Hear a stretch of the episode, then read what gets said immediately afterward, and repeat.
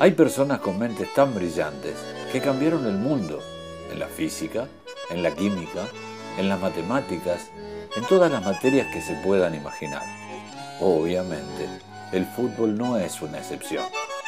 Quizás los números aburran a más de uno, pero esta mente pudo cambiar la forma de ver, de jugar y hasta de sentir el fútbol. ¿Comenzamos?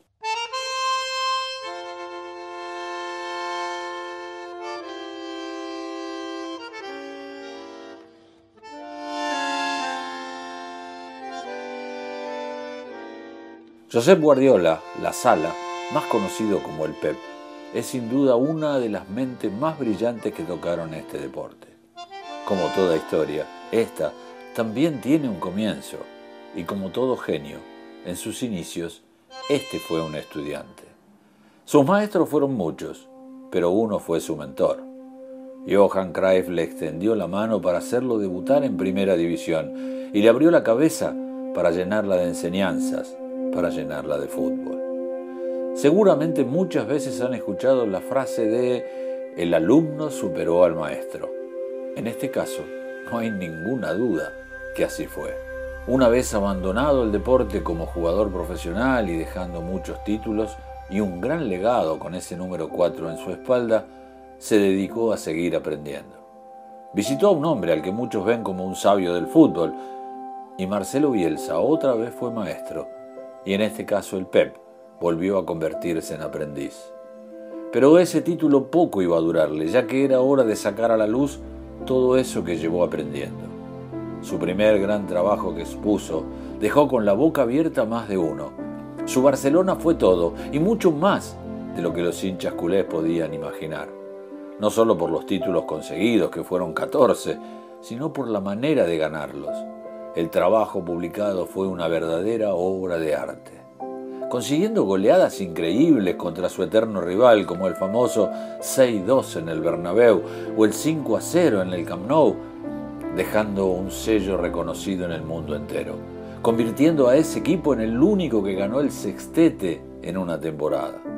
Es cierto que los jugadores que tuvo fueron los grandes protagonistas, pero fue el Pep el que los paró de cierta forma y el que inculcó su forma de juego. Fue obra del Pepe ese falso 9 con Messi para que sea ese depredador del área en los años de Guardiola en el banco. Fue él quien sacó a un chico del Barcelona B para ponerlo en primera y que se adueñe de la mitad de la cancha del Barça durante tanto tiempo como Sergio Busquets. Sus conocimientos, dijimos, no fueron solo en España, sino que se extendieron por el mundo Alemania fue su hogar durante tres años. Su lenguaje cambió a casi un perfecto alemán, pero sus ideas futbolísticas no cambiaron. Al contrario, continuaron creciendo y el PEP siguió exponiendo toda su capacidad. La ciencia evoluciona año tras año y el fútbol de Guardiola pareciera que es igual. Tres Bundesligas, dos Copas de Alemania, sumándole Mundial de Clubes y Supercopa de Europa con el Bayern Múnich. Esa mente brillante que tanto hablamos al comienzo es una máquina que busca la perfección. No son los títulos lo que llaman la atención de semejante personaje, sino las maneras y formas en las que expone todo su conocimiento dentro del campo. En Inglaterra, país donde nació el fútbol, dijeron, no podemos dejar de tener a semejante genio. Y así fue a dar lecciones a tierras británicas.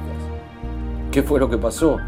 Se encontró con un fútbol totalmente distinto, pero poco tardó en adaptarse, y no solo eso, sino de perfeccionarse. 100 puntos logró con el Manchester City, primero en la historia del fútbol inglés en lograrlo, imponiéndose por estilo, por goles, por juego y por una forma de jugar con un estilo muy guardiola.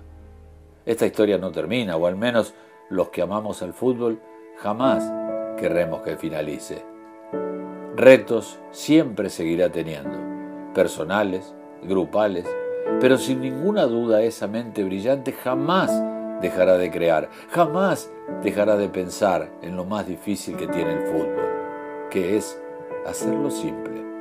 Simplemente, Josep Guardiola, la mente más deslumbrante de los últimos años del fútbol mundial.